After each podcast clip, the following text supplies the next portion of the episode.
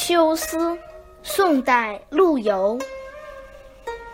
利欲驱人万火牛，江湖浪迹一沙鸥。日长四岁闲方觉，事大如天醉一休。针杵敲残身向月，景无摇落故园秋。语书老眼无高处。安得圆笼百尺楼？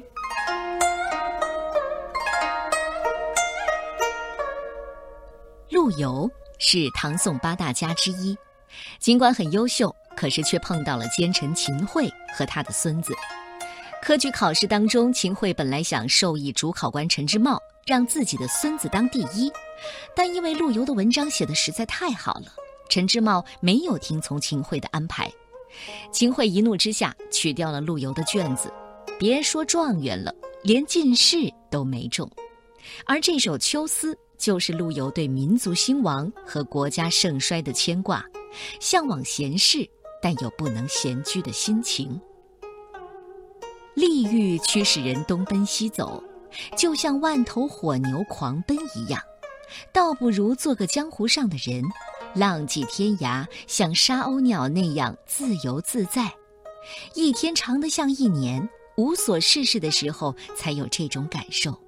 即使是天大的事，喝醉了也就没事了。在捣衣棒的敲击声中，深巷里的明月渐渐西沉，井边的梧桐树忽然摇动落叶，我才知道故乡也是秋天了。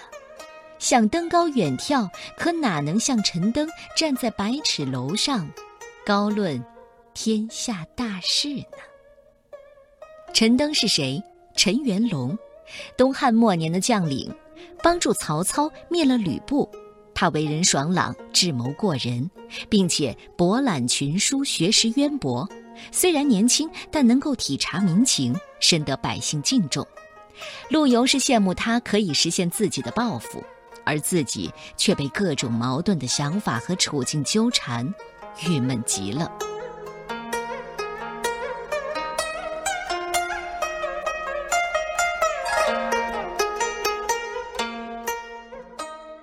《秋思》，宋代，陆游。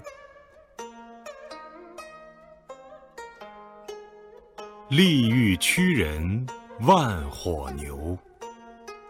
江湖浪迹一沙鸥，日长四岁闲方觉，事大如天醉一休。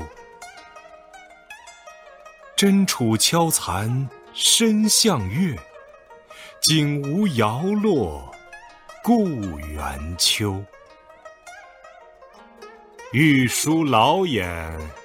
无高处，安得圆笼百尺楼？